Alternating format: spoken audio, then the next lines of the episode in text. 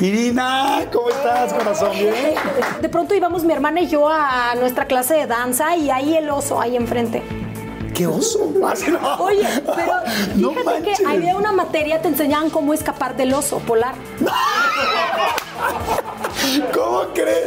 O sea, matemáticas, literatura, educación física y cómo escapar de los osos polares y cualquier otro depredador. Mi hermana y yo, mi hermana me decía, es que mi idioma favorito de chiquita es español. Y nos aprendimos la primera palabra, era ¿por qué? Entonces, por, todos andábamos, ¿por qué? ¿Por qué? ¿Por qué? ¿Por qué? ¿Por qué? ¿Por qué? ¿Por qué? ¿Por qué? Porque era la única palabra que no sabíamos. Entonces nos queríamos sentir como que sí hablábamos español. Entonces era de ¿por qué? Yo súper aventada. Yo me subía al pecero, yo pagaba mis cinco pesos, andaba en metro, me iba al Walmart de, desde Lindavista al Walmart de Perisur. ¿Por qué? ¿Qué no googleaste que había unos más de aquí? No, porque quería conocer. Ah, era tour. Me subí al metro, el primer metro Indios Verdes, me acuerdo perfecto, con una amiga, Ale, se llama. Íbamos ahí así de que el poli no nos dejaban entrar. Y yo porque me impresioné porque la gente se metía así, ¡Ah! vámonos, y así se iban, ¿no? Así de una ola. y era todo muy diferente. O sea, eh, una vez me lo dijeron y, sí, efectivamente lo comprobé. Llegas y eres como un niño chiquito de nuevo. Y, de repente las situaciones de si se metió uno en un matrimonio, si no te metiste, si tal, si sí, pero muchas veces no sabemos realmente qué sucedió. Lo hice por amor. Me enamoré. Me enamoré de un hombre que estaba separado. Que sí tenía una historia. Que sí tenía un bagaje pero así pasó. Sí, a lo mejor, a lo mejor fue precipitado. A lo mejor fue un error que pagué muy caro.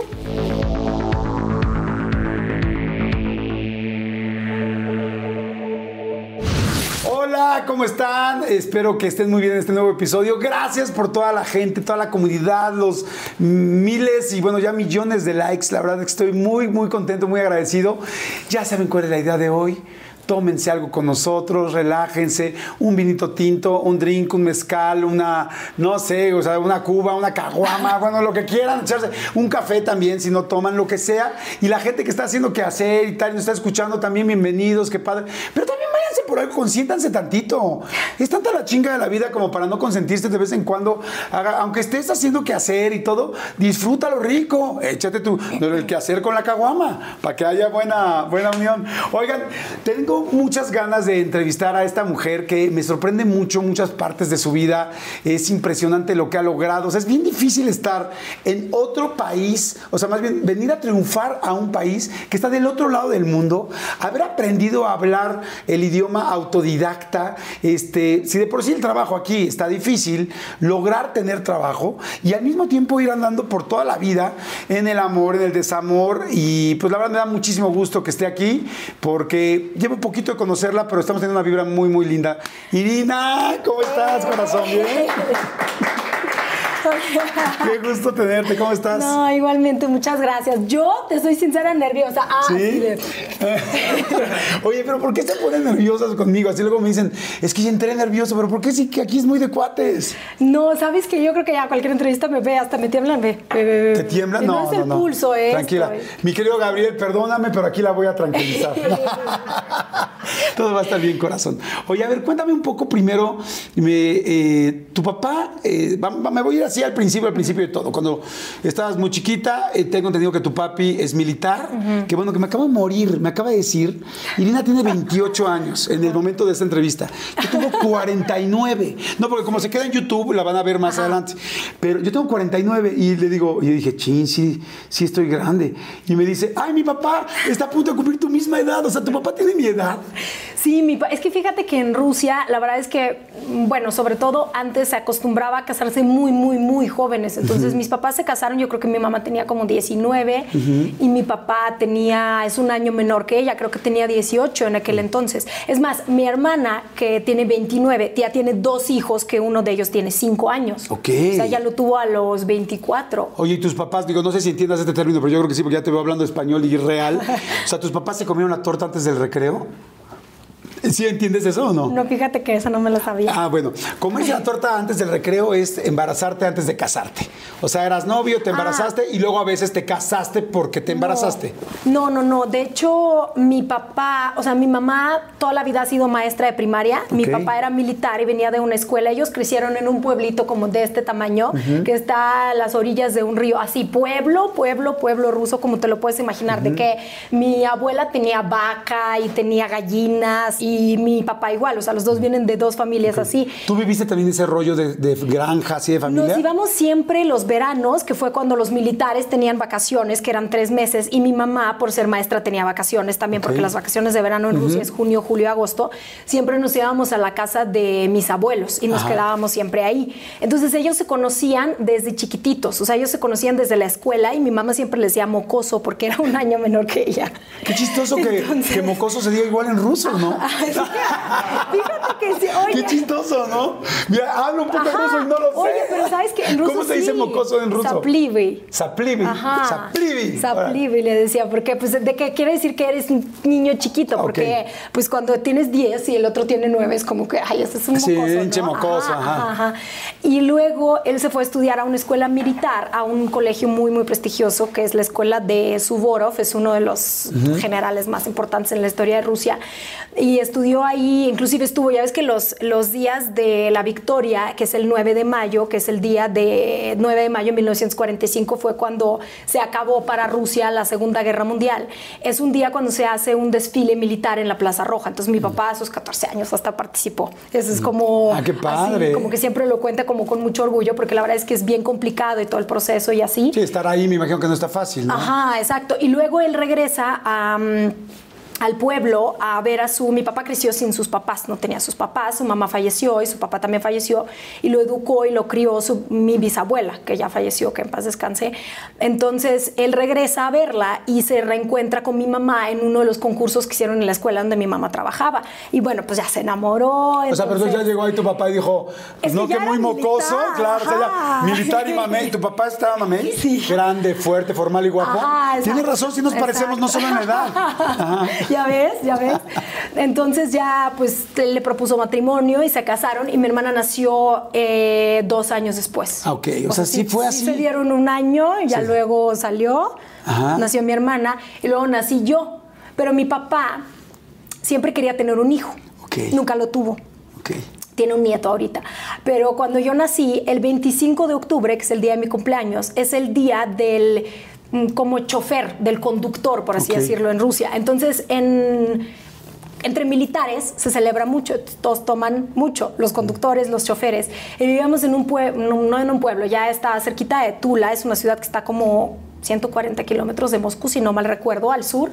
Vivíamos ahí en una ciudad chiquitita militar. Entonces mi mamá, pues ya de que ya va a salir el bebé y no había quien la llevara porque todos los choferes pues estaban celebrando su día, Ah. estaban todos bien O borrachos. sea, tú lleva, iban a darle a luz tuya ajá. y todos en la peda. Exacto, entonces mi papá no sé dónde consiguió una persona que pues la llevara, ya nací yo a las 23.55, como dice mi mamá, bien necia, no quise salir el 26 de octubre, y entonces mi mamá hace cuenta que en la Unión Soviética, bueno, yo no nací en la Unión Soviética, pero el 92, o sea, un año después de que la Unión Soviética dejó de existir, no existía nada de cosas de que sabes el sexo del bebé, ni mucho menos, entonces mi mamá le enseñó así a mi papá de que aquí está la bebé, y mi papá le dijo, es niño, porque pues no se veía de Claro. lejos. Y tenían el nombre para el niño que se iba a llamar como mi papá, se iba a llamar Vitali. Y pues, ya mi hermana y pues un hijo.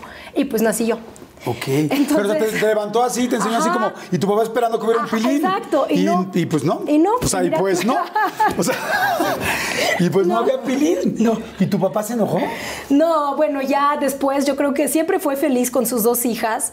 Eh, tampoco así, ya sabes, como luego los hombres que siento que les pasa mucho de que no, que sea boxeadora o cosas así, que son como de hombres, ¿no? Pero no, con mi papá la verdad es que nunca sucedió. Siempre fue feliz con sus dos hijas, pero yo estuve como una semana y media sin nombre, no sabían cómo ponerme. Y terminaron eligiendo el nombre de una gorra, le metieron como papelitos porque no sabían. Le pusieron Irina, le pusieron Natalia, Natasha es el mismo nombre en ruso. Tenían otro que es Xenia y no me acuerdo qué otro, eran cuatro. Oye, y ahorita que me platicas de allá, de cuando naciste, del lugar donde naciste, de Rusia, de todo esto. todas las niñas allá son así de guapas. Digo, parir, porque. Ay, gracias. Porque además, no, además Parir. tiene- su, su hermana también, su hermana también es muy guapa. No, pero hablando netas. O sea, ¿tú eres una niña normal allá? O, o si eres una niña guapa allá, porque evidentemente aquí eres una mujer muy guapa, este, y todo el mundo lo nota, pero allá también eres guapa o, Es que- o allá eres una más del montón. Es que sabes lo que yo siempre Digo, para mandar a mi hijo allá a estudiar la prepa. Como todo el mundo iba al mundial a Rusia de que por la novia, ¿no? Pero si es normal o no. Es que sabes que Rusia es un país gigante y hay de todo tipo de mujeres. O sea, no hay como de que todas son rubias y de ojos azules.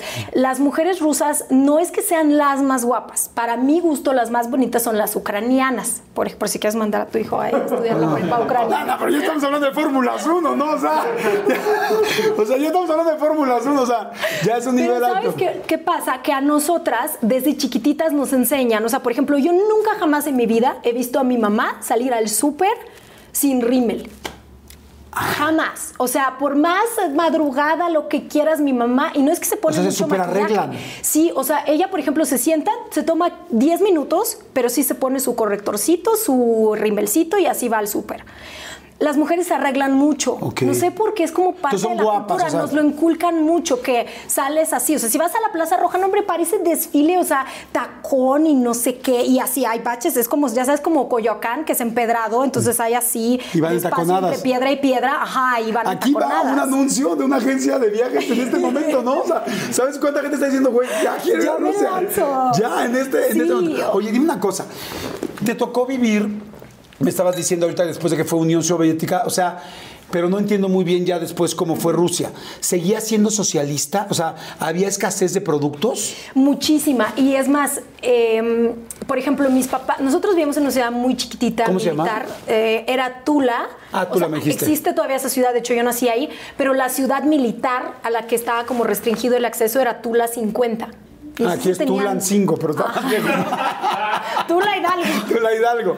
No, sí se entiende, es como la ciudad de, del Cruz Azul, ¿no? O sea, que está al lado, que es como la ciudad satélite. O sea, al lado de. Ajá. Ok. Y entonces. Pero era mini, o sea, no Ajá. podías entrar si no eras militar. Ok. Entonces nosotros vivíamos eh, con, había muchas familias, entonces mi papá se hizo amigo de otras dos familias. Entonces éramos eh, otra familia que tenía una hija de nuestra edad más o menos y otra familia que tenía una hija que era como dos años más grande. Entonces siempre, lo que pasa es que mis papás me lo cuentan, yo nunca me acuerdo. Imagínate que tan bien se las ingeniaba mi mamá como para que mi hermana y yo nunca nos diéramos cuenta. Nunca nos faltó nada. Es más, me acuerdo de esas épocas en los noventas y era mi época más feliz. Tenemos videos de VHS con la estaba muy de moda la música de los italianos, así Ajá. de lasciatemi cantare, cosas así. No, idea. soy italiana, pero ese tipo de canción, no, bueno, era así súper, súper de moda. Entonces poníamos la música y yo me acuerdo de esos videos porque grababan un montón mis papás, tenían una cámara de VHS y grababan un montón de videos, todos agarrados en el círculo, en un cuarto de este tamaño chiquitito, bailando, brincando. Éramos las niñas más felices. te Pero de pero, por ejemplo- Y de comida, Ajá. lo que hacían es que, por ejemplo, esas veces, por eso nos juntábamos tanto, porque no había nada de qué cocinar. Entonces decía mi mamá, yo tengo harina. Y decía la otra señora, yo tengo manzanas. Ok, nos juntamos mañana, hacemos pie de manzana.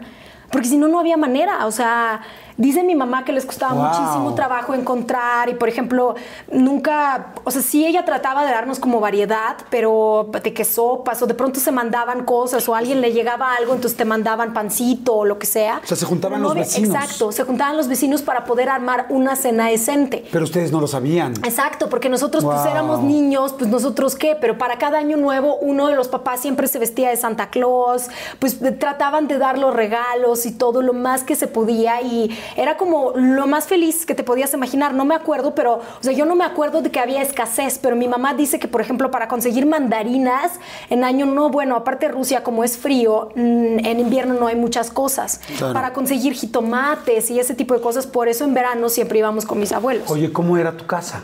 ¿Era una casa chiquita? ¿Era una casa de dinero? ¿Cómo era? No, nunca. Nosotros la verdad es que mis papás son gente súper, súper, súper trabajadora y siempre le han echado demasiadas ganas para que mi hermana y yo tuviéramos siempre lo mejor. La verdad es que se los agradezco mucho. Eh, pero siempre nosotros vivimos en departamentos muy pequeños. O sea, los departamentos de los militares, es más, ni los muebles son tuyos, te los prestan. Todo te lo prestan. Literas, sillones, todo. O sea, nada es tuyo. Nada realmente, o sea, ningún mueble es como... Entonces mis papás siempre le echaban muchas, muchas ganas, pero para de pronto teníamos karaoke o cámara VHS o cámara fotográfica, pero las casas, los departamentos eran muy pequeños. Ahora que has trabajado tanto y que afortunadamente te dio tan bien, ¿ha habido alguna cosa que le hayas comprado a tu papá o a tu mamá? Sí. ¿Qué? Cuéntame. Eh, mi papá, este, el año mm, antepasado, por WhatsApp, mi mamá me manda fotos. El coche volteado en un accidente terrible, o ¿Su sea, el coche coche, de la el familia? coche de mi papá, ajá, eh, volteado, pero mi papá, gracias a Dios, no le pasó absolutamente nada, se quedó colgado en los cinturón, en el cinturón de seguridad, por eso es importante usar el cinturón de seguridad. Este, no era un accidente de que chocó con alguien, ni mucho menos, sino simplemente se patinó el coche por la nieve, entonces el coche se volteó. El coche pues quedó destrozado, obviamente ya no, pues no se podía utilizar, lo vendieron como en partes y yo les ayudé a comprar el coche como un año después. Yo me acuerdo que lo que pasa es que desde Rusia, desde, digo, desde México no puedes hacer transferencias de dinero a Rusia. No te, ¿Ni no te la siquiera reciben. Electra? No, Ay, no. no fui. Una vez fui y me dijeron, ay, pídale, señorita, es que su pasaporte no es válido, pídale identificación a alguien de la fila. Y yo les dije, ¿cómo crees? Y luego si el dinero no llega, se lo vas a regresar a alguien de la fila. Entonces, pues no, no se puede. Pero desde Estados Unidos sí. Y le- ajá. Y yo iba por un día, me acuerdo el año pasado, justo en Año Nuevo, me fui a Nueva York por un día, por una noche, me iba a Miami y les hacía transferencia a mis papás. O sea, ibas solamente a hacer la Sí, transferencia. exacto, literal. Iba solamente a hacer la transferencia, fui tres veces para ayudarles, eh, para yo les di el dinero para que se pudieran comprar ese coche. No, no podía yo ir comprar y traérselo, Claro. que la verdad es que hubiera sido genial, pero sí les ayudé a, y me dio muchísimo gusto. ¿Tus papis todavía viven en esa casa? No, nos mudamos mil veces. Ok. Nos mudamos. Ah, sí, sí, tú viviste en las Exacto. islas En el- del Ártico. Ajá.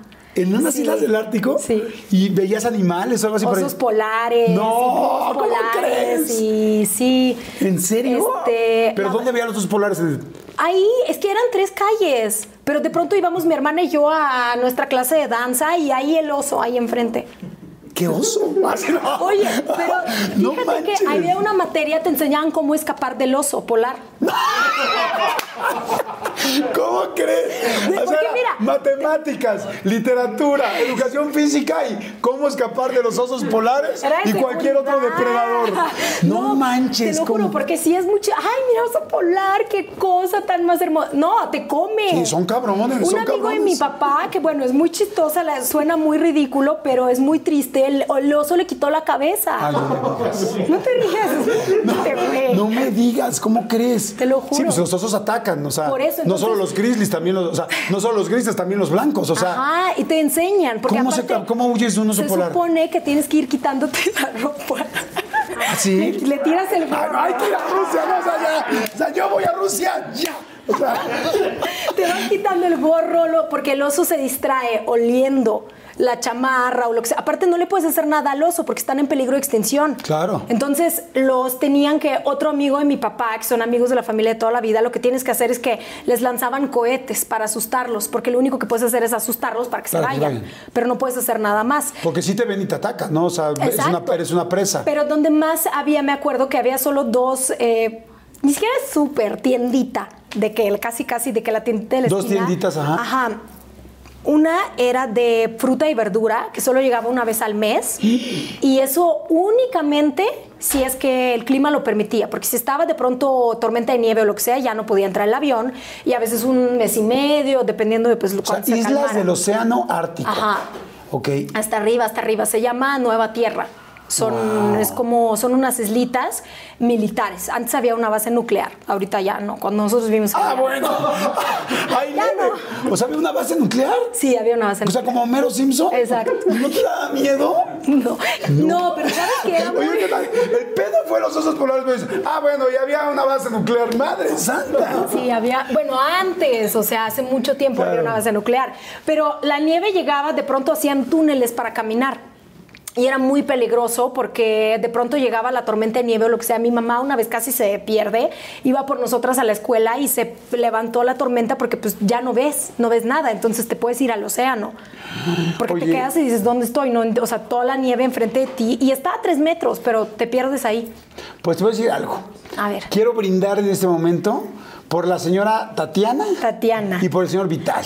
porque le echaron sí. muchas ganas, qué buena onda, qué padre que hacían esas reuniones tan lindas, que, que hacían que ustedes no se dieran cuenta de todo lo que estaba pasando y más bien pasaron una infancia increíble en unas casitas chiquitas, con el oso, con tal, con lo que sea, y, y enseñándote a, a leerte. Es que qué lindos papis, mándamelos a saludar. Ay, Vamos a hacer un refil, ¿te parece bien? Vamos a hacer refil, hagan refil, ustedes hagan refil también. ¿Me estás fichando?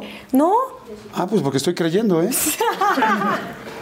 Oye, pues qué padre historia, qué padre, me encanta, me encanta y sí, le mando un gran beso a tus papás y, y a tus amigos y a todo el mundo. Oye, ahora, ¿cómo, cómo aprendiste tu español? Mira, yo desde chiquita yo veía novelas con mi abuela. ¿Pero a poco allá ponían novelas mexicanas? Rosa Salvaje vi.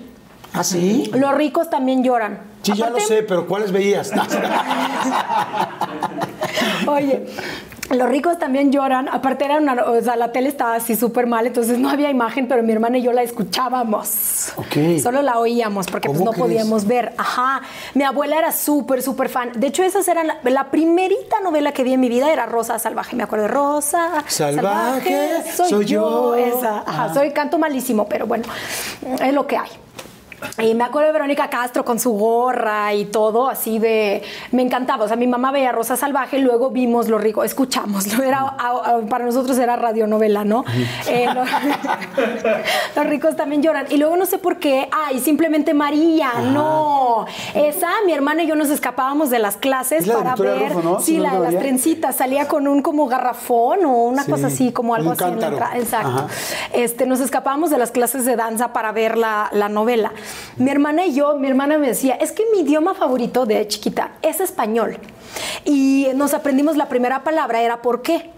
Entonces, por, ¿Por qué? todos andábamos, ¿por qué? ¿Por qué? ¿Por qué? ¿Por qué? ¿Por qué? ¿Por qué? ¿Por qué? ¿Por qué? Porque era la única palabra que no sabíamos. Entonces nos queríamos sentir ¿Por como qué? que sí hablábamos español. Entonces era de ¿por qué? O sea, y entonces su diálogo era, Ajá. ¿por qué? ¿Por qué? ¿Por qué? Exacto. ¿Por qué? ¿Por qué? ¿Por qué? ¿Por qué? ¿Así? ¿Por qué? ¿Por qué? Ajá. Así, tal cual. Y aparte, yo tenía una influencia de las novelas muy cañona y era súper dramática porque, haz de cuenta, como veía muchas novelas, no le encuentro otra explicación a eso. Me acuerdo que de mi hermana había fotos de bebé. Est- Estaba muy bebé, le tomaban fotos y a mí no. Yo tenía solo VHS de cuando ya tenía tres años. Entonces yo le preguntaba a mi mamá, mamá, ¿por qué yo no tengo fotos de bebé? ¿Por qué? De ahí de ¿Por qué? por qué. Ajá, ajá, exacto. Entonces mi mamá me decía, lo que pasa, daba una explicación lógica, lo que pasa es que cuando nació tu hermana vivíamos en una ciudad grande donde podíamos revelar las fotos, ¿te acuerdas que en aquel entonces se revelaba, Sí. no? Dice, y cuando tú naciste no teníamos dónde, por eso no tienes. Y yo decía, yo en mi mente de chiquita decía, no, es que yo soy adoptada. A mí mi mamá me adoptó. Es más, yo buscaba por todos los cajones de la casa Ajá. de papeles a ver dónde encontraba el papel para ir con mi mamá y decirle, me adoptaste. Aquí están los O sea, papeles. ¿sí creías ¿ves?". que eras adoptada? Sí, te lo juro. Y se me hacía muy cool ser adoptada. Yo decía, yo le voy a reclamar a mi mamá que yo soy adoptada y para que eh, tenía, era la influencia de las telenovelas, ¿no? La- porque eso siempre pasa en las novelas. Luego llega la hija y le tira el papel Claro. enfrente, ¿no? Y cosas así. Y finalmente, cuando yo ya estaba estudiando en la universidad, yo siempre quise tener como estudiar español. Se me hacía muy padre el idioma, muy bonito. Y yo me metí a estudiar, eh, estudiaba periodismo en la Universidad Estatal de Moscú de Lomonosov. Entonces nos dieron como opción o terminar el inglés en un año, que te lo pusieran como en el título de que hablas inglés, o y luego estudiar, como era como un curso como express, y luego estudiar otro idioma, ya sea inglés, digo inglés, alemán, francés, español y creo que italiano. O solamente podías elegir uno nuevo, pero solo uno te lo iban a poner como en tu título. Entonces yo dije, no, yo termino el inglés y luego empiezo a estudiar español. Entonces ¿Pero ya, cuando... ya habías aprendido de las novelas? ¿Algo o No, solo por qué. ¿Solo por qué? ¿Por qué? ¿Por qué? ¿No aprendiste Ajá. otro? No, exacto. Entonces, eh, pasa medio año, yo voy a mis clases de inglés y todo, y de pronto unas amigas me dicen, es que este libro con el que estamos tomando clases de español es muy difícil de conseguir, y yo voy a una librería y lo encuentro. Y dije, ay, me lo voy a comprar para cuando me toque en medio año la clase, yo ya voy a tener el libro, porque pues, es bien difícil de conseguir. Entonces me llevo el libro y de pronto pues en el camino, en el metro y todo, andaba mucho en metro ahí en Moscú, es el transporte más cómodo y este, estaba hojeando el libro y no sé qué. Entonces de pronto agarré un cuaderno y empecé a poner yo soy, tú eres, estoy, estamos, estás y no sé qué. Y así poco a poco. Nunca tuve la intención de yo aprender el español, o sea, jamás. O Nada sea, más que se me hacía muy darte la interesante. clase, pero te Exacto. gustó. Pero me gustó, entonces me empezó a llamar la atención y yo empecé poco a poco con el libro, con el libro, con el libro. Y lo que empecé a hacer es que como no tenía maestro, yo tenía que escuchar de algún lado. Y en ese momento de mi vida llega Rebelde. Ok. El primer capítulo, me acuerdo, entendí, escuela mamá. Tan, tan. No había subtítulos, entonces no era de que lo vieras con subtítulos, pero para el capítulo 40 ya entendía la mitad. Eh, y seguía yo con mi libro. Entonces estudiaba gramática y estudiaba al mismo tiempo escuchaba. ¿Te acuerdas de alguna frase de rebelde que así como la decía? Ay, yo las anotaba porque se me hacía bien interesante. Tenía, yo hice un diccionario, tengo mi propio diccionario. ¿De rebelde? No, no de rebelde, en general de Ah. palabras. De Teresa, de rebelde, todas las Ah, novelas que todas, las novelas. A ver, dime una frase de rebelde Había que te una, acuerdas. una que decía Ninel Conde, que era la mamá de Dulce María, era Alma el personaje, y ella decía, no, pues es que yo sé que ponernos de acuerdo es como que una misión imposible, Ah. pero a ver si lo intentamos. Entonces me hizo súper cool. Yo dije, ay, como que una misión imposible, pero como cuando, ¿sabes qué pasa? Cuando no sabes armar frases y escuchas algo que te llama la atención, lo anotaba. Es más, me acuerdo cuando veía a Teresa, que era, bueno, yo era fan en mayúscula de Teresa. Uf, amaba esa novela. Eh, de ser, entre ser y no ser, yo soy, o sea, adoraba. Y yo me acuerdo que había un capítulo que fue donde yo aprendí, y no sé por qué, aprendí la palabra intachable. Me acuerdo de qué escena, en qué momento, quién lo dijo, y así aprendí la palabra intachable y qué es lo que significa. Ok. ¿Sabes? O sea, pero no sé por qué se me quedó como esta, o, y como esta, la de Misión Imposible y cosas así. Veía Rebelde, estudiaba, y justo llegaron las vacaciones de verano, pero me pasaba, te juro, era mi meditación. Yo ocho horas escribiendo mi, en mi cuaderno. Compré unas hojas especiales, le echaba muchísimas ganas. Yo me acuerdo, nadie va a entender de qué estoy hablando, pero uno que estudió español como idioma extranjero, hay un tema gramático muy complicado que es el subjuntivo. Vámonos. Yo estudié aquí la primaria y no, y no sé ni cuál es el subjuntivo. o sea, El subjuntivo. Subjuntivo. El subjuntivo. Es el, por ejemplo, que tú dices, quiero que hagas, no dices, quiero que haces. No, pues porque quiero que haces está mal. Ajá, pero explícamelo a mí rusa que ah, pe- No, escribimos no. en ver, aquí cirílico. venimos a una entrevista, no a dar clases, ¿no? quiero que hagas, claro, está difícil. Ajá, yo no lo podía entender, yo no entendía por qué es así. Yo lloraba. Lloraba con mi mamá, le decía, mamá, es que no entiendo por qué no me sale y ve cuántos Tu mamá me decía, pues ya hice". deja de estudiar español, No, chinga. mi mamá me decía, no, a ver, revísalo otra vez. A lo mejor la verdad es que me ayudaban, o sea, como que no me ayudaban, pero me echaban porras. Entonces, cuando por fin me toca el año de que ya se supone que iba a tomar clases en la universidad, cancelan el español. No. Entonces yo con mi libro, con mis ocho horas al Con las hojas día, preciosas ajá, ahí, todo. todo, y no hay español.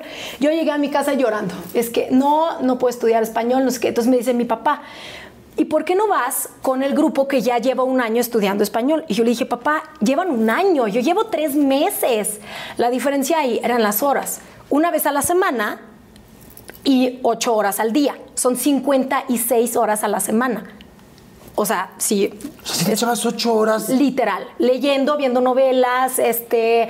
Pero tú ni siquiera sabías que ibas a ser actriz y que ibas a estar No, aquí. no, no, no, yo estaba estudiando español. Entonces yo llego a la clase y todos empiezan a platicar de sus vacaciones de verano.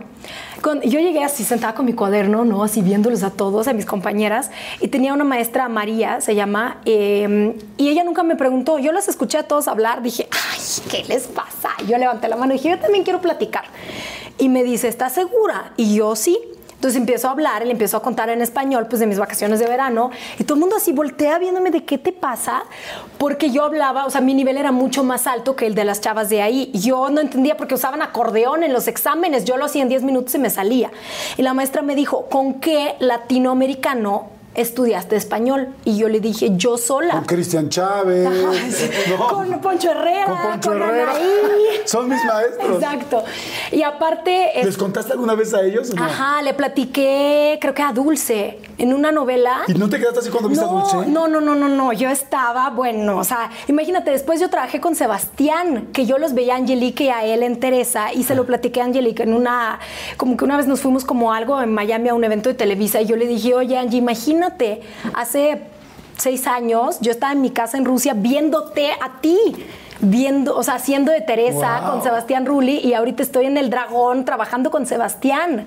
O sea, imagínate, es como O sea, era como impresionante, la verdad. Oye, pues qué buena manera de aprender español, qué impresionante. Como te digo, yo creo que también es una niña muy brillante desde muy chica, pero sobre todo, no solamente es que uno sea inteligente, sino también que uno sea muy macheteador, muy trabajador. O sea, que tú te pongas a estudiar ocho horas de algo diario, nada más porque te gusta, porque te parece interesante, definitivamente tiene que haber mucha disciplina. No, sí, es de constancia. O sea, porque muchas amigas luego me decían, porque cuando yo salí con que me iba a ir a México, bueno, me fue como en feria con todos mis ¿Cómo estuvo eso? O sea, ¿querías venir a hacer novelas o yo, haz de cuenta que de pronto llegó un momento en el que ya no, yo quería mucho entrar a esa universidad en la que estudiaba, o sea, me, como decía Teresa, me quemé las pestañas estudiando para entrar a esa universidad. Entré con beca completa porque la universidad es muy cara.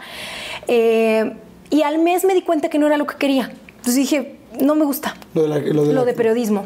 Yo dije, no, eso, estudiábamos como de todo un poco. Y yo dije, eso no es lo que yo quiero.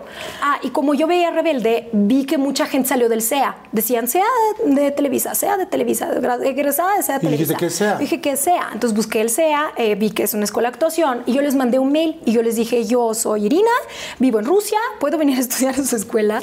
Y me dijeron, sí. ¿Ah, sí? Sí, me contestaron, me dijeron que sí, que nada más yo tenía que encargarme pues de mantenerme yo y de vivir en la Ciudad de México y pues que ellos me aceptaban y que la escuela era gratuita. Y yo dije, y que ellos me ayudaban con los papeles. no, o sea, me dijeron, me dijeron que tenía que hacer la audición, obviamente. Nada más que de que sí había posibilidad que yo desde Rusia pudiera estudiar, pues sí, pudiera, podía estudiar. Yo dije, wow. Y de pronto, entonces yo, haz de cuenta que salgo, llego con mi hermana, mi hermana era mi confidente, yo le platicaba todo y yo le decía, me voy a dar de baja. Y me decía, ¿cómo crees? Y yo me voy a dar de baja de la universidad y me voy a ir a México. Imagínate qué loco suena eso. Me voy a dar de baja de la universidad más prestigiosa de aquí y me voy a ir a México a ser actriz y voy a estudiar en el CEA, esta escuela que me acaba de contestar. Madre santa. Sí, no, pues tu hermana no, mi hermana, ella me apoyó, me dijo que sí, pero cuando con mis papás, aparte sabes que yo estaba muy en el tema de los sueños, de hay que buscar el sueño, hay que cumplir el sueño. Yo leía mucho los libros de Paulo Coelho, o sea, muchísimo, era súper fan, leí todos, todos los que hay, todos los he leído. El alquimista era mi favorito, entonces lo que más me daba miedo a mí era decirles a mis papás, y con toda la razón del mundo, porque para mi hermana medio le platicaba que no me gustaba, pero mis papás no sabían, o sea, se les o sea, fue de la nada. Entonces, de pronto yo leí, hay una introducción en el libro de Paulo que para el alquimista solo viene en la edición rusa, era como una edición aniversario o lo que sea. E, y viene y dice que el amor nunca te puede ser como un obstáculo en el conseguir un sueño. Si tú te, da miedo lastimar a tu papá, a tu mamá, a tu familia, a tu novio, lo que sea, el amor no puede ser un obstáculo. Si es un obstáculo, no es el amor. Y mi hermana me regaló. ¡Wow! ¡Qué bonito, qué bonito La verdad es que, o sea, eso fue lo único que me motivó. Yo dije, no, si mis papás me aman, me van a apoyar. Me acuerdo ese día, yo llegué de la universidad, así me acuerdo como así, yo, ellos viendo las noticias y yo, bueno, hasta me pongo nerviosa ahorita que te lo estoy contando. Chúpale, chúpale para que te alivientes. para que no te me pongas tan nervioso. Y yo decía, les voy a decir, les voy a decir que me va a dar de baja. Imagínate mis papás, o sea, llego y terminan las noticias y yo así, iba a la cocina, me regresé, no sabía cómo decir, o sea, ¿cómo empiezas a decir, me voy a 11 mil kilómetros a vivir a México, gracias? O sea, ¿cómo? Sí, a probar suerte. Ajá, entonces le pongo mute a la tele y les dijo, bueno, les tengo una noticia. Este, me voy a dar de baja en la universidad, me voy a ir a estudiar a México. Eh, Pero ya es me voy, no es les estoy pidiendo permiso. Ajá, no, no les estoy pidiendo permiso. Mi mamá me dejó de hablar por dos semanas. Estaba en shock, no entendía que estaba. Mi mamá me decía, es que vas a ser barrendera. Me decía, no vas a tener título, no vas a poder hacer nada en esta vida, estás estudiando en una universidad prestigio. O sea, ¿qué te pasa? O sea, en serio, y yo le dije, mira, para mí, yo hice un plan, o sea, yo no, mm, haz de cuenta que yo no creo en, yo creo en un sueño hecho meta, hecho plan. Entonces yo le dije, yo me puedo poner a trabajar, me puse a trabajar medio año, le dije... En Rusia. Exacto. Dije, me voy a poner a trabajar, voy a ganarme dinero para me pagar yo mi primer viaje a México. Para que vean la seriedad de que efectivamente no es algo que páguenme todo y yo me voy. Porque aparte ni podían, o sea, ellos no, no me podían pagar. Entonces me puse a trabajar, trabajaba, o sea, horrible. Nada más me levantaba en las mañanas y decía, es por México, es porque me voy a ir a México, es porque me voy a ir a México, es porque me voy a ir a México. Lloraba, sufría, trabajaba, ¿sabes No, bueno, yo ya te hubiera nacionalizado ahorita. si yo estuviera en gobernación, ya lo hubiera nacionalizado. Mi canción del playlist era el himno nacional de México. ¿En serio? Ni yo lo tengo. Me lo sé. Me, me, sé la primera parte, no todo, porque ya ves que es muy largo, pero me sé la primera parte. Este, entonces yo iba a trabajar, trabajaba en una cosa que Lo querías cantar ahorita, ¿no? Casi. no, para eso tendría que tomarme cuatro de estos. Oye, bueno, y entonces, este, ¿y en qué trabajabas? Yo trabajaba en una línea como de cosméticos, de cremitas, que se llamaba De Cheliera de Israel. Eh, pero el problema era que pues yo ni con juntar el dinero por trabajar medio año me podía pagar el viaje. Entonces yo tenía, en aquel entonces hacían unos descuentos como de 50%, pero tenías que estar pegada a tu mail, todo el tiempo revisar tu mail. Entonces me llegó de pronto un mail de que de tal fecha a tal fecha 50% de descuento a mm, Ciudad de México. Y yo, papá, esa es mi oportunidad, ya me voy a comprar. Para ese momento yo ya había con mi tía, con mi hermana, eh, y yo les dije, ya, me voy a comprar el boleto a México. Entonces me lo tuve que comprar así con el 50% de descuento, pero deja tú, no era primer viaje a México, era mi primer viaje al extranjero. ¿Nunca había salido de Rusia? Jamás. Mi primer viaje en el avión. Bueno, no, en el avión no, porque viajábamos a, los, a las islas, pero eran aviones militares. Ya sabes de que vas sentado como del lado, no un avión como normal, como a los que estamos acostumbrados. Eh, un viaje de 20 horas, yo tenía que hacer escala, medio hablaba inglés, medio quién sabe cómo. Y aparte yo dije, es que yo no voy a llegar a un hotel, yo no puedo pagar un hotel. Yo me metí en una página que se llamaba compartodepa.com.mx, no me acuerdo, creo que ya ni existe, y puse mi foto ¿Tu foto? ¿Así de entrada? No, bueno. Y un anuncio. Estoy buscando cuarto en la Ciudad de México. ¡No! ¿Cómo crees? Tus cabrones dicen, ¿cómo no lo, cómo no lo vimos? Dice Reséndiz. Gracias a Dios, no me pasó nada. Llegué a una casa. ¿Sí, te dijeron aquí hay un cuarto? Eh, me empecé a escribir con un chico que se llama Alfredo. Él, ese chavo me recibió en el aeropuerto, yo me quedé cinco semanas, me enseñaron todo México. Aparte, yo de que, porque como yo veía rebelde, pues yo decía neta, cañón y no sé qué, no.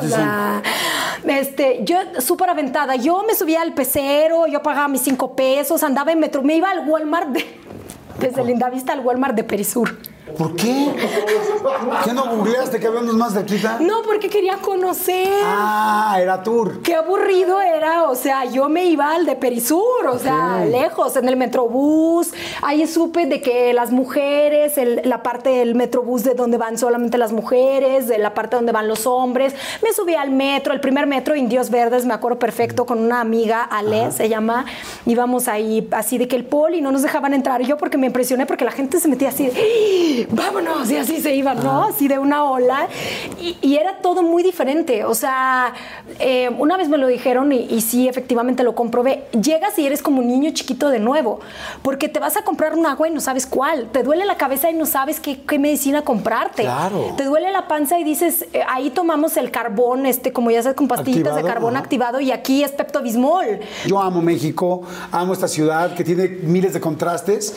¿Qué te gustó?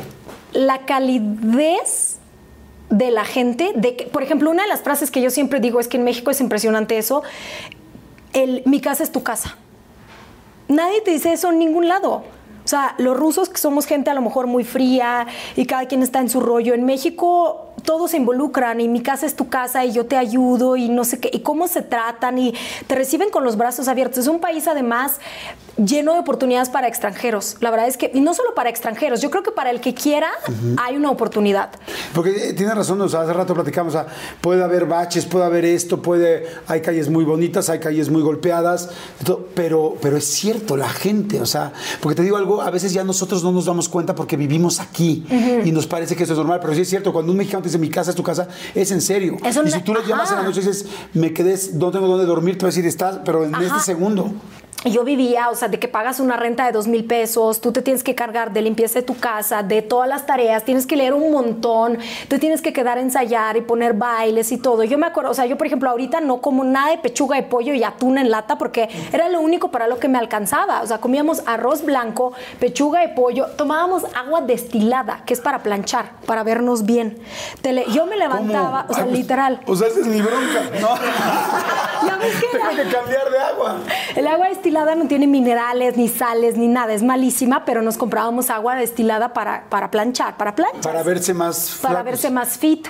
Y yo me acuerdo que yo siempre... ¿Todavía la tomas? No, ya no. No, no, no. no yo iba, haz de cuenta, en segundo, le echaba muchísimas ganas. Y creo que es una de las cosas que es muy importante cuando quieres conseguir un objetivo. Yo no tenía plan B.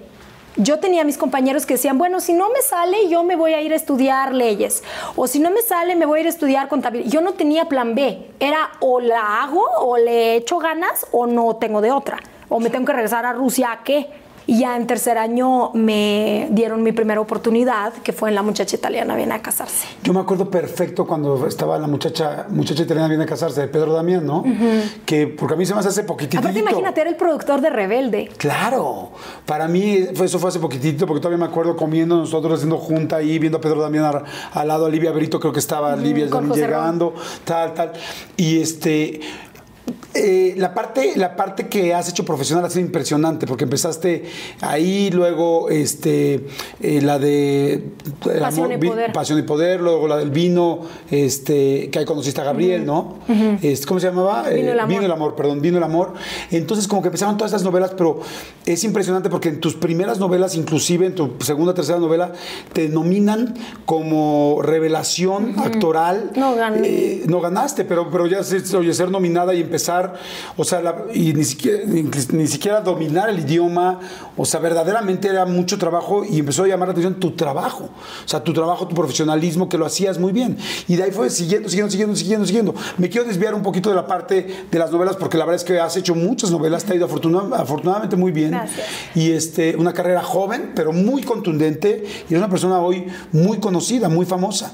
De novios, ¿cuántos novios has tenido en tu vida? Cuatro contando a Gabriel. ¿Cuatro, cuatro en toda tu vida? O sea, ¿has estado con cuatro novios oficiales nada más? Ahorita te voy, a, te voy, a, preguntar del anillo, porque evidentemente también viene las redes todo. ¿Este es el primer anillo que te dan? Sí. ¿Nunca en tu vida te habían dado un anillo? No. ¡Wow! ¿Y tenías ilusión por ese momento de toda tu vida o no? Sí. Pues mira, mis papás llevan 20, 30 años de casados, creo o 25, no me acuerdo, pero por ahí. Es que acaban de cumplir. Eh, mi hermana está casada, pues para mí el ser, o sea, mi familia es súper, súper tradicional, o sea, mis papás toda la vida pues han estado juntos, mi hermana se casó súper joven, tiene dos hijos, felizmente casada, la verdad es que sí, soy la oveja negra de la familia. ¿Tú esperabas, tú esperabas que ya llegara, este, que, que llegara ese momento? Sí. ¿Y cómo conociste a Gabriel? Nosotros nos conocimos cuando hicimos Vino el Amor, que fue mi primer protagónico. Yo terminaba Pasión y Poder y mm, me hablaron de la producción terminando, grabando las últimas escenas de Pasión. Eh, me habló Gina Ramos, que es la... Mm, ay, ¿cómo se les dice? Directora de casting. Exacto, directora, de, casting. de, la producción de José Alberto Castro y me dijo, mira, vamos a hacer una nueva producción. Eh, te queremos probar, probar para nuestra protagonista. La producción de vino empezaba tres semanas terminando Pasión. O sea, yo me acuerdo el casting lo hice en el set de Pasión y Poder, todavía no lo habían quitado. Entonces yo estaba haciendo las pruebas y, ahí conocí a Gabriel. Ahí conociste a Gabriel. Empiezan a trabajar juntos. En ese momento, ¿tú todavía tenías una relación? O yo estaba con Emanuel. Tú estabas con Emanuel. Entras a grabar, tal, tal. Conoces a Gabriel, pues me imagino que una relación normal de compañeros de trabajo. Nos llevábamos súper. La verdad es que esa producción fue de las cosas más bonitas y de los proyectos más bonitos, pues que, porque se armó una familia muy, muy, muy bonita. Pero no había nada de ligue. No, nada. De hecho, yo en aquel entonces, como yo estaba con Emanuel, nosotros terminamos y fue. Bueno, o sea, el Cuando terminaste con Emanuel. drama de mi vida. ¿Por qué? Pues le sufrí mucho. No entendía por qué, nunca entendí por qué terminamos y yo lo amaba muchísimo y la verdad es que era una relación muy bonita. Em, y llevábamos mucho tiempo juntos, como dos años y medio más o menos. Y a la mitad de la novela terminó. Aparte, ¿sabes qué? Te voy a ser bien sincera, fue cuando mejor me iba de trabajo y en ese momento fue cuando más sola me sentí. ¿Él te terminó a ti? O sea, porque cuando me dices sufrí mucho. Sí.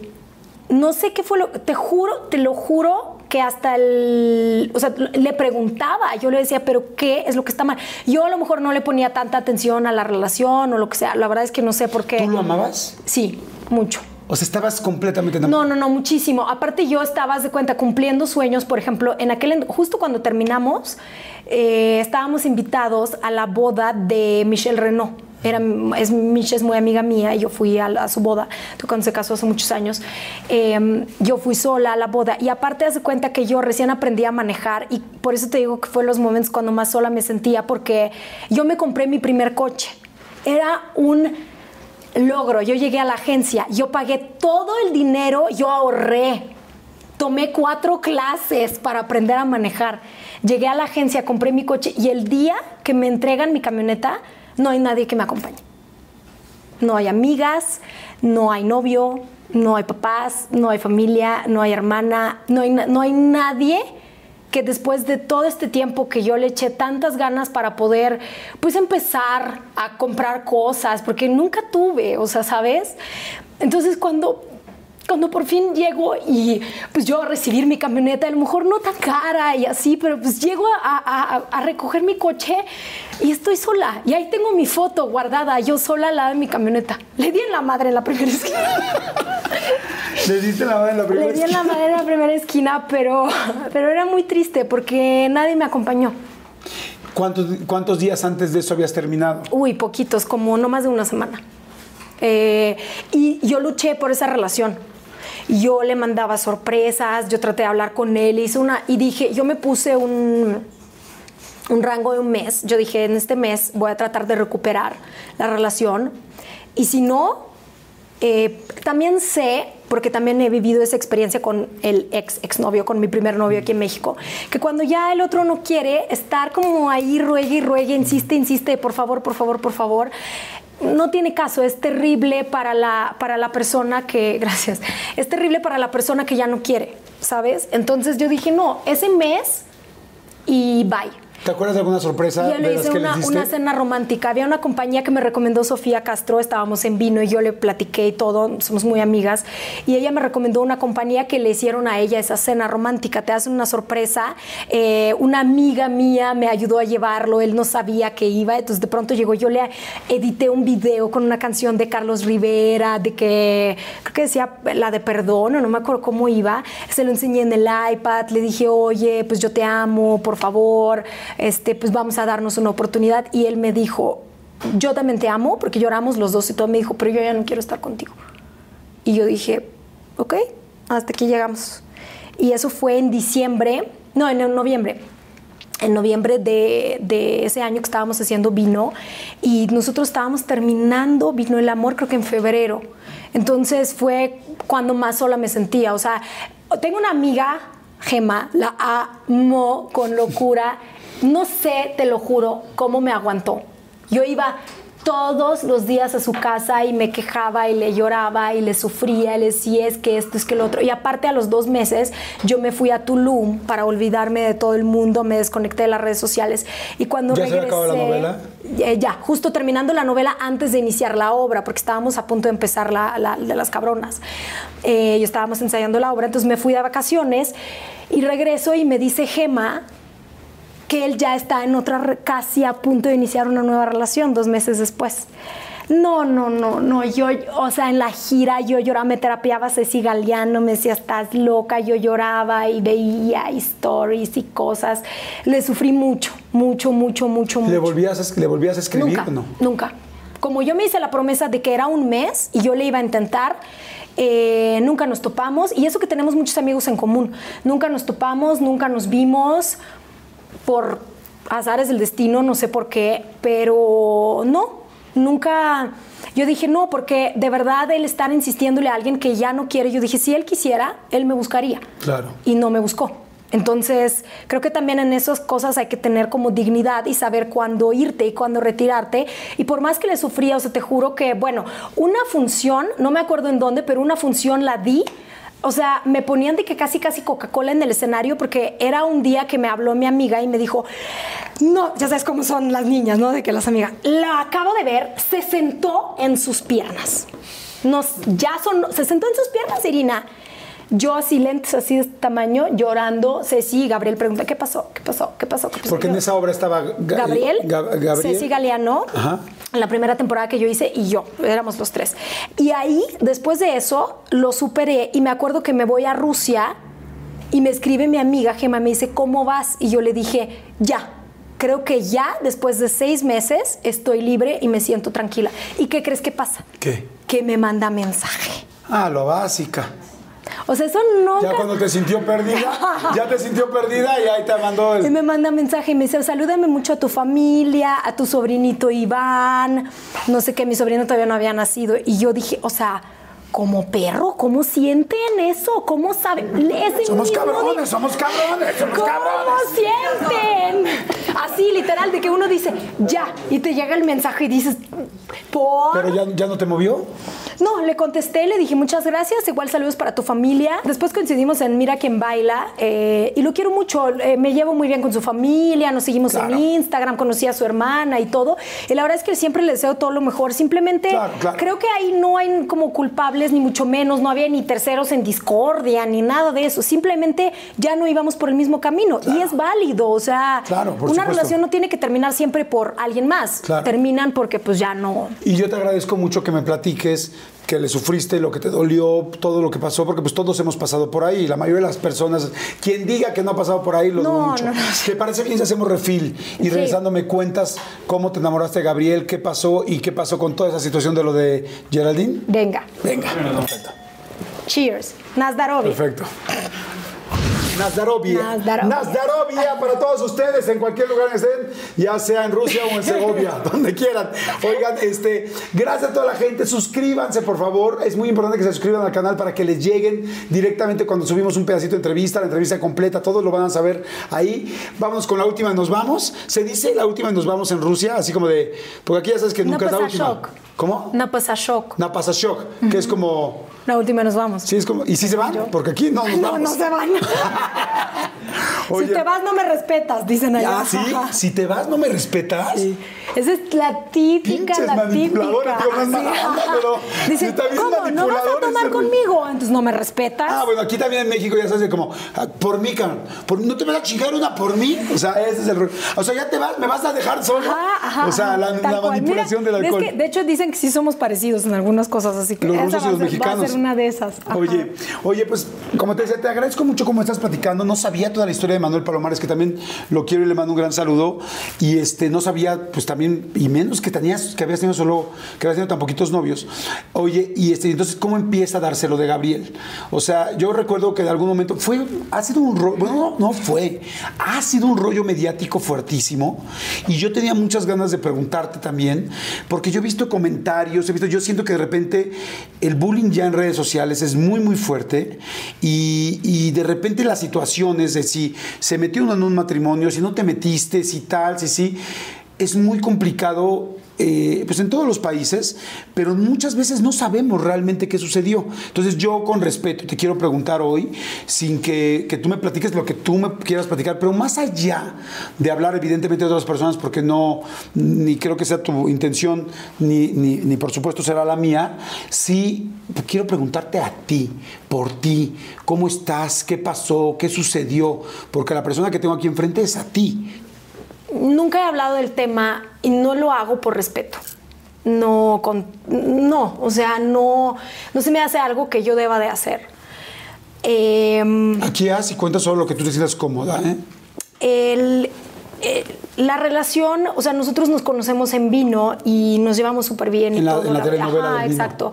Eh, de pronto platica, como cualquier compañero de trabajo, nos contábamos cosas, compartíamos el set, estuvimos ahí 24/7, llevas 11 meses grabando la novela, pues sí, te agarras la confianza y todo, empezamos a trabajar en la obra de teatro, que es aún este, ma- mucha más convivencia, ¿no? Finalmente es en el camión, en el traslado y luego la obra, y son dos funciones, y era un mes de gira.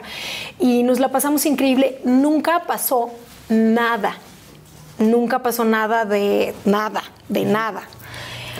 Entonces, cuando... Te- pero es una tontería que te pregunte si te parecía atractivo o si a él le parecías atractiva, porque los dos son modelos de telenovela, o sea, actores de telenovela. O sea, es difícil, yo creo que no se parezcan atractivos cuando las personas les hacen un casting para ver, porque su físico también es muy importante. O sea, todos son atractivos.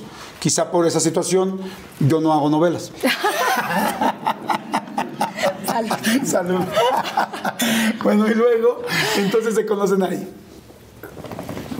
En la obra yo creo que lo que sucede es que pues, sí nos conocimos mucho más, nos conocimos mucho más por la situación que yo estaba pasando, que yo no estaba alguien con quien, o sea, es que aparte es una cosa, yo finalmente en México, yo estoy sola.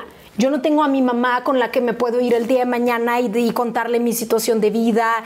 Tengo a mi hermana y obviamente platico todos los días con mi mamá, mando, como te comentaba, mando audios de 28 mil minutos con mi hermana y platicamos de todo. Pero yo no tengo, o sea, tengo familia mexicana, como yo les digo que son mis amigos, que es, pero es muy poca gente.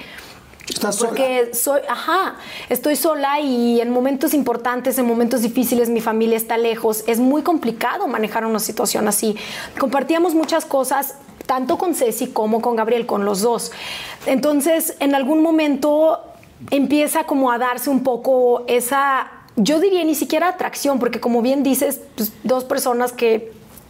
Pues si se dedican a eso. Más bien empatía conectábamos mucho, platicábamos mucho. Y en el momento en el que Gabriel, como él, él es la persona que da el primer paso, eh, me dice, mira, este, hay un interés de por medio, me gustas, pero quiero que sepas. Y con toda la honestidad y transparencia, me lo dijo desde el día uno. Me lo dijo, yo me estoy separando. La situación en mi familia está así, así, así yo me estoy separando, pero pues te lo quiero decir con toda la honestidad toda la transparencia. Y creo que es muy válido porque muchas veces nos, y lo platicábamos tú y yo, nos falta ese valor y empezamos con mentiras y con cosas y nada es claro, entonces no se entiende. En ese momento, en respuesta a esa honestidad, a esa sinceridad con la que él me dijo que se estaba separando, yo le dije, ok, pero para mí era importante dos cosas es, yo no voy a estar con una persona medias que tenga cosas inconclusas, no voy a estar en una relación así. Y dos, si tú quieres tomar una decisión drástica, como tú la quieras tomar, es por ti. No es por mí, no es porque me voy contigo, no es por nada. Tú y yo, eso ya lo veremos.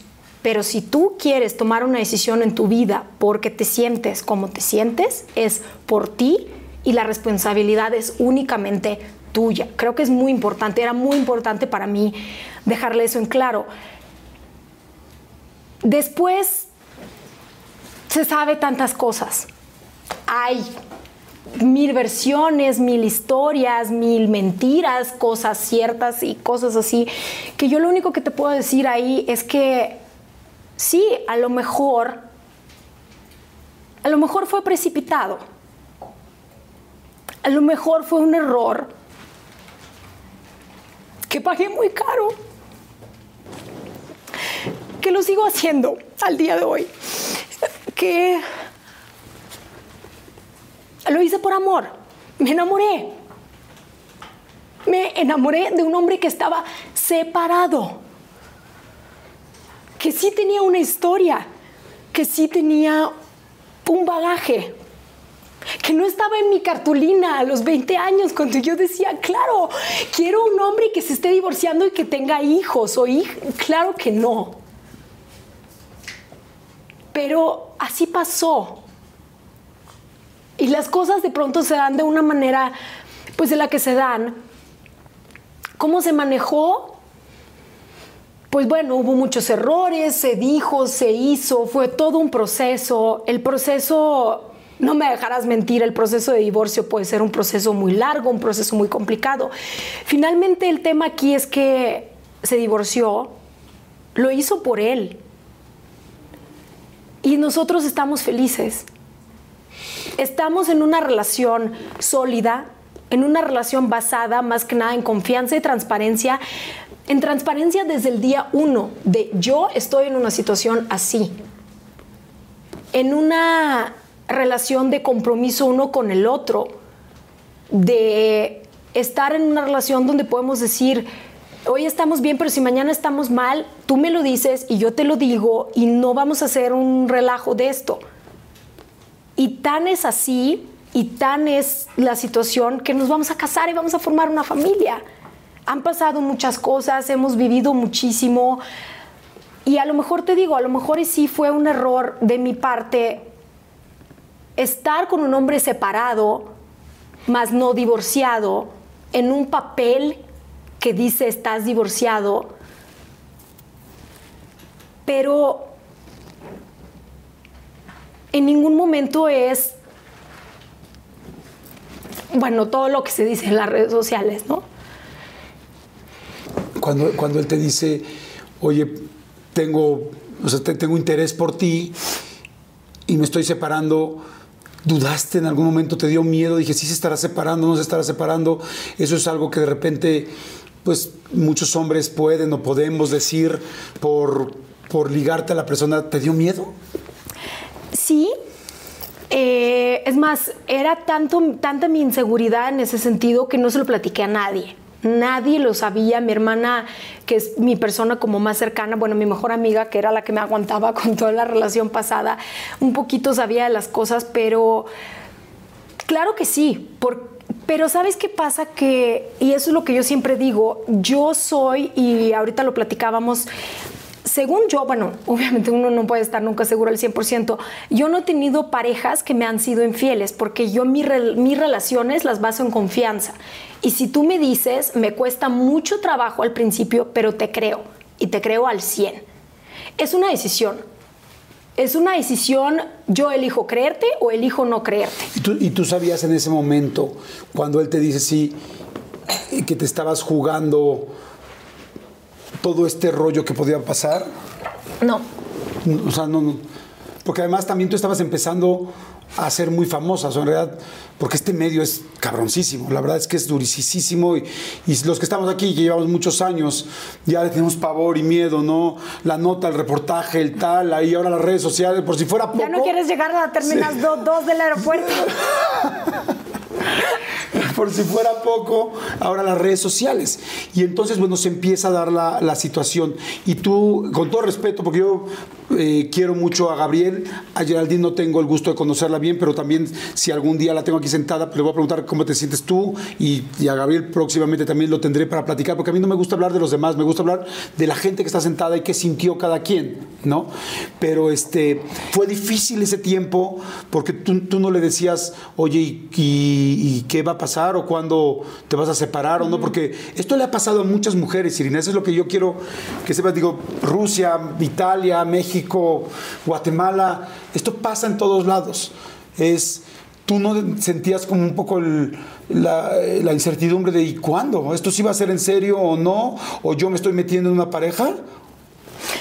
Em, sí, como bien dices, en algún momento lo dudé y es complicado porque yo no, yo no me metía mucho, yo no preguntaba cosas de cómo va y no sé qué, o sea, ¿No presionabas? no, no, no, no, yo no me... mm, eh, como tú bien dices, mira, yo por lo que sí te puedo decir, yo no sé inclusive, o sea, yo elijo creer, yo elijo confiar y elijo creer, pero yo no puedo responder con certeza y decirte, él me decía que las cosas eran así y eran así, no lo sé, no estuve ahí. Yo no estuve presente, yo no puedo juzgar y si la plática y esto y lo otro, yo no estuve ahí, yo no estuve presente, yo no sé. Claro. Me platicaron, me platicó él, me platica su versión de la historia, como bien dicen, hay tu verdad, mi verdad y la verdad, ¿no? Entonces, él me platicaba algunas cosas, otras no. Todo se iba dando de una manera que, bueno, ya luego se empezó, cuando ya se empezó a armar un escándalo mediático, me sucedió una cosa muy curiosa que hasta ahorita yo me misma me pregunto cómo puede suceder algo así. Y la que me dio como un de que, espérate, fue mi hermana, porque se empezó a decir tantas cosas. Te juro es algo muy raro porque tu mente hace un juego muy ridículo y te empiezas a creer todo lo que te están diciendo. Y yo decía, ¿será? ¿Será que ¿Hice yo me metí? ¿Será que yo destrocé? ¿Será que yo estuve ahí y, y- y hice mal? ¿Será que efectivamente soy todo lo que la gente dice que soy? Porque aparte, desde chiquita, yo he sido una niña muy insegura y me ha costado, bueno, muchísimo trabajo superar todas mis inseguridades y trabajar en ellas y todo, porque la confianza en uno mismo, en una misma, sobre todo en una mujer, y el amor propio es muy importante y es algo que se tiene que construir porque desgraciadamente no nos lo enseñan, no, a mí no me lo enseñaron. Entonces, todo esto, la comparación constante en las redes sociales, el, los comentarios, yo leía todo, lo veía todo, me dejaba afectar por todo, yo checaba cada nota que salía de mí, que decían, que no decían, entonces de pronto llegó un momento que ya me perdí. Entonces me habló mi hermana y me dijo, a ver, ¿sabes qué? Ni se te ocurra creer todo lo que están diciendo porque solo tú sabes cómo sucedieron las cosas. Ni yo, tu hermana, sé, yo no estuve ahí. Me pasaron dos cosas. Una, me empecé a enojar con toda la gente. Porque yo salía a la calle y si alguien me volteaba a ver, yo sentía que me estaban señalando, me estaban diciendo, me estaban acusando de algo y yo no lo había hecho, ¿sabes? Y por otro lado, me llegaron amenazas hasta mi casa. Yo recibí de esos papeles de película donde vienen como pegadas las letras de revista de muérete de amenazas, de muérete.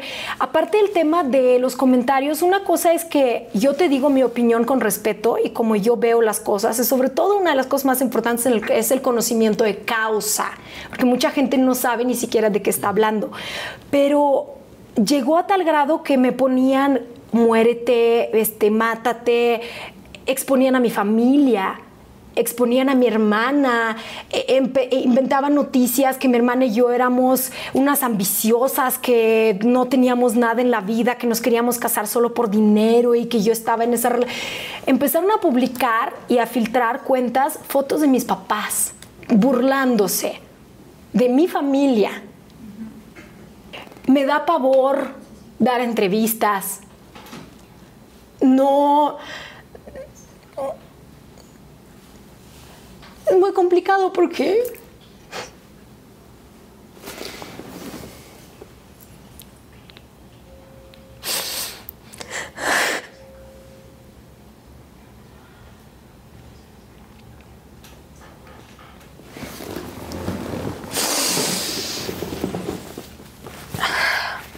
Gracias. Es. No quiero decir nada porque lo que diga, lo que haga, nada encaja. Nada le parece a nadie. Y para mí que soy de por sí, de pronto sufría, de, adolescente, de chiquita, que sufría de inseguridad, de pronto se vuelve como, ¿pero por qué? Entonces alguien pone, no, gorda, nariz, horrible, todo, o sea, se han burlado de todo lo que yo soy física y emocionalmente, me han destrozado de pie, o sea, desde aquí hasta la punta de los pies en, algún momento tú pensaste, híjoles, si esto realmente no estaba, no era como me lo decía Gabriel, que hoy estamos viendo que sí era así, porque sí se divorció, sí tal, llevan tres años juntos y se van a casar. O sea, hoy a la distancia vimos que sí era en serio, pero tú en medio estabas jugando, en algún momento dijiste, ¿y si sí me metí con Geraldine? ¿Y si sí le estoy lastimando y no me di cuenta? O sea, ¿en algún momento te preocupaste por ella? Sí. Yo quise ir a hablar con ella. Yo se lo pedí a Gabriel. Nunca se dio. Mi intención nunca fue lastimar a nadie. Y como te repito, a lo mejor fue una decisión, fue una decisión de los dos. Ojo, fue de los dos. Y en una decisión de dos, sí, y estoy segura, y aquí sí puedo hablar que no me gusta hablar por otras personas, pero puedo hablar por Gabriel, la intención de ninguno de los dos era lastimar a nadie. Y a los tres años, eh, ni, o sea, a nadie, de verdad, no, no en ningún momento fue, ay, vamos a hacer, para nada. La intención de ninguno de nosotros fue lastimar a nadie. Yo pedí hablar personalmente con ella, porque a mí no me gusta llevar las cosas al medio del espectáculo. Yo creo que se tiene que hablar, yo soy de hablar cosas frente a frente. Toda la gente que me conoce no me dejarán mentir que yo soy de hablar las cosas de frente. Lo que yo, el problema que yo tengo contigo, platiquémoslo. Vamos a ver, vamos a hablar. Nunca se dio. Eh, Gabriel tiene dos niñas lindísimas que evidentemente son lo máximo para Gabriel y por supuesto para su mamá. Y, aunque ustedes quizá tenían estos dimes y diretes y estas preocupaciones, la situación tan complicada que estaban viviendo, que yo espero que cada vez se tranquilice más y que todos estén bien, eh, tú, tú, podías ver a las niñas y porque pues de alguna manera las niñas eran tu única unión con Geraldine. ¿Cómo recibiste a las niñas? ¿Cómo te sentiste? ¿Estabas nerviosa?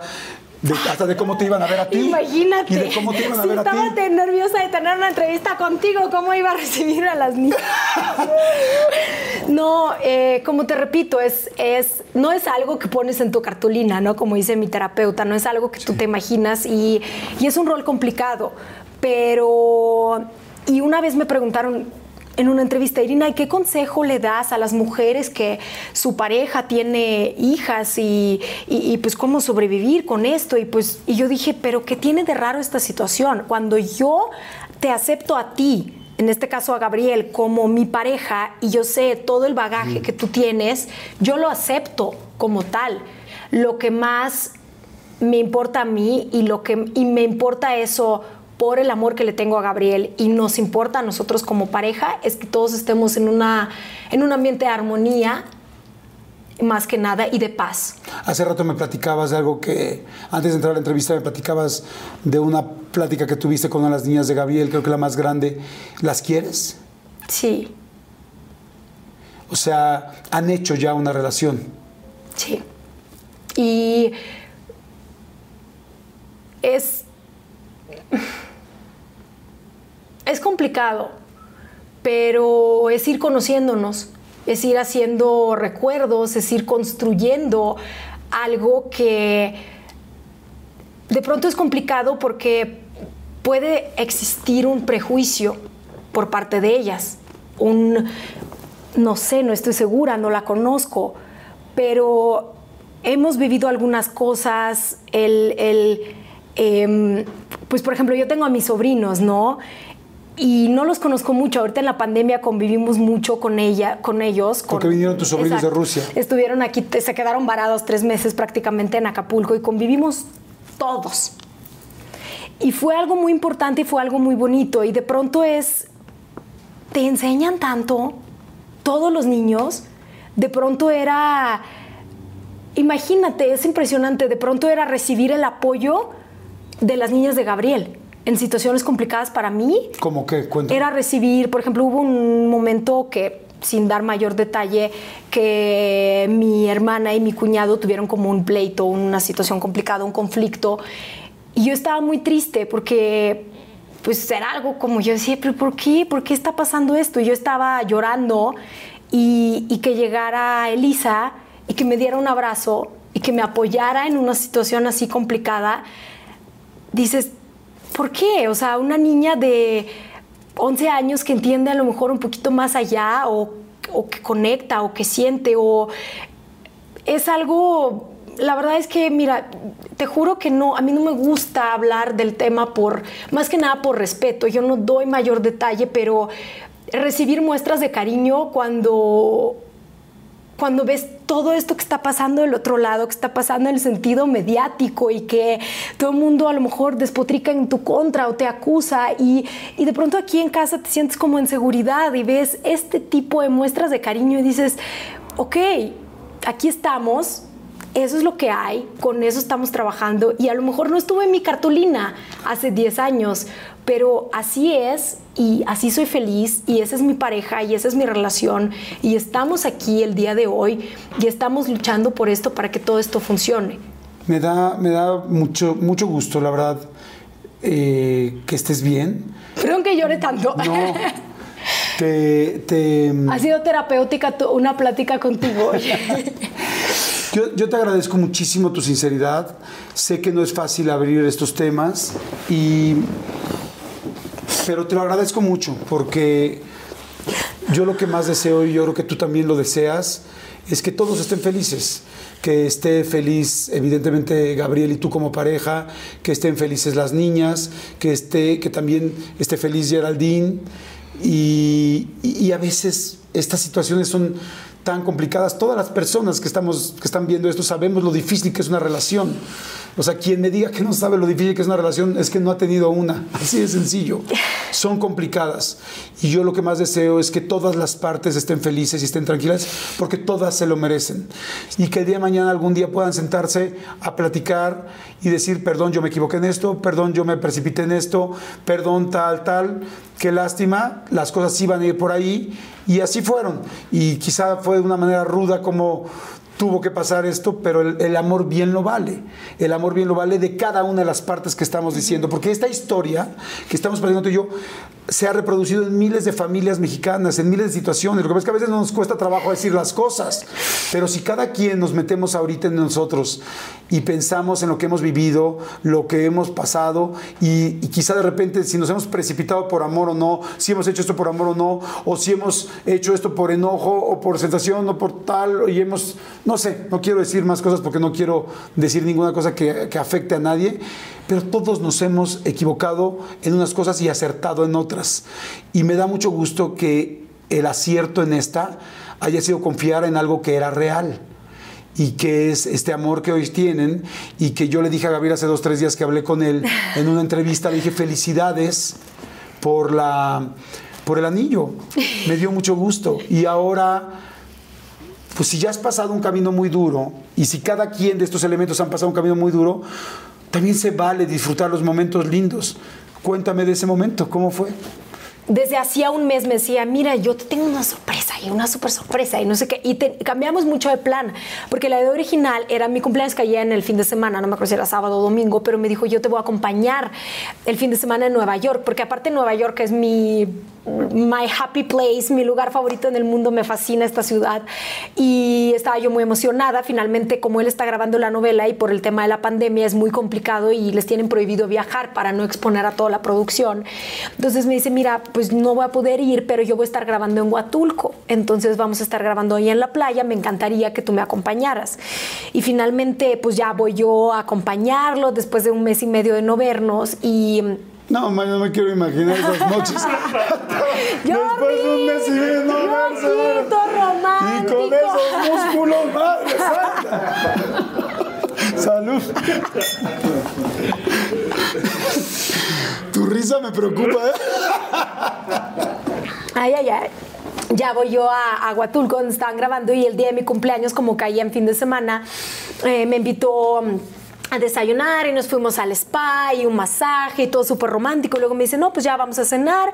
Y pues yo realmente la cena era pues por mi cumpleaños, ¿no? Entonces que me saliera con un anillo era algo que fue como totalmente inesperado. Lloré, él lloró, pero, o sea, fue un momento súper, súper, súper romántico. Compartimos algunas de las fotos con los medios de comunicación, inclusive fue un momento súper romántico.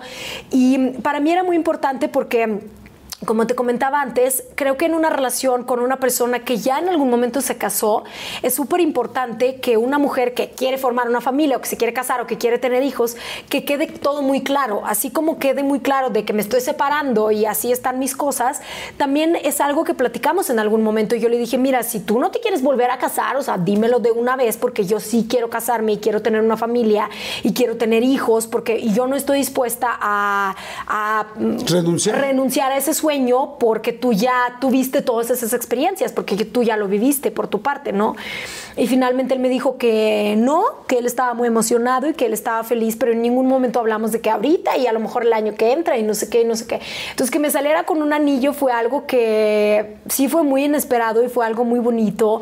Y yo me acuerdo que regresamos aquí a México ya después eh, y me dijo, no, es que pues, yo no les había compartido a mis papás. Y yo entonces me dice, no, pues es que tenemos que hacer aunque sea un FaceTime. Entonces ahí se arregló todo, nos sentamos frente al teléfono a hacer el FaceTime y él les decía de que yo pues me quiero casar con su hija. Entonces me decía, tradúceles, tradúceles, diles que te amo y que no sé qué. Entonces a mí me da pena traducir ese tipo de cosas y mi papá lloró. Wow. En Rusia nos enseñan mucho que llorar es como muy de débiles. Y sabes que cada vez que yo me regreso de Rusia a México, cada vez que voy al aeropuerto siempre me lleva mi papá, a veces mi papá y mi mamá, si es que mi mamá puede, pero cada vez me lleva mi papá sobre todo. Y cada vez que me abraza siempre llora.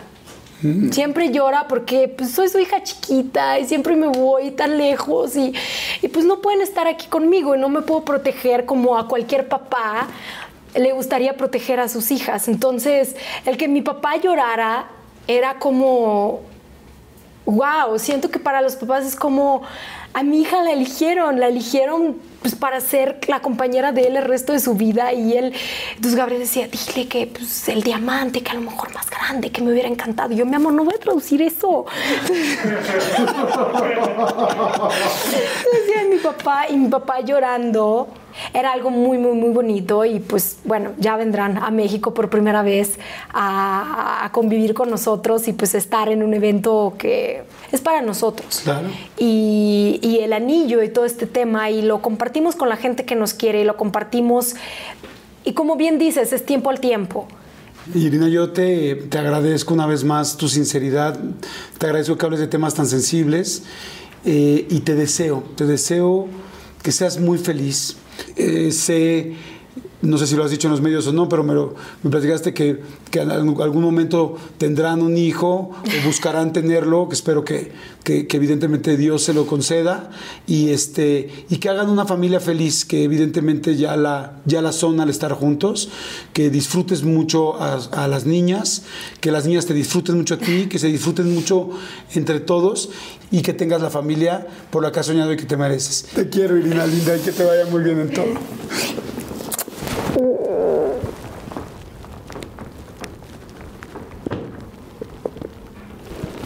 Muchas gracias. No, tienes nada que agradecer, yo te agradezco a ti.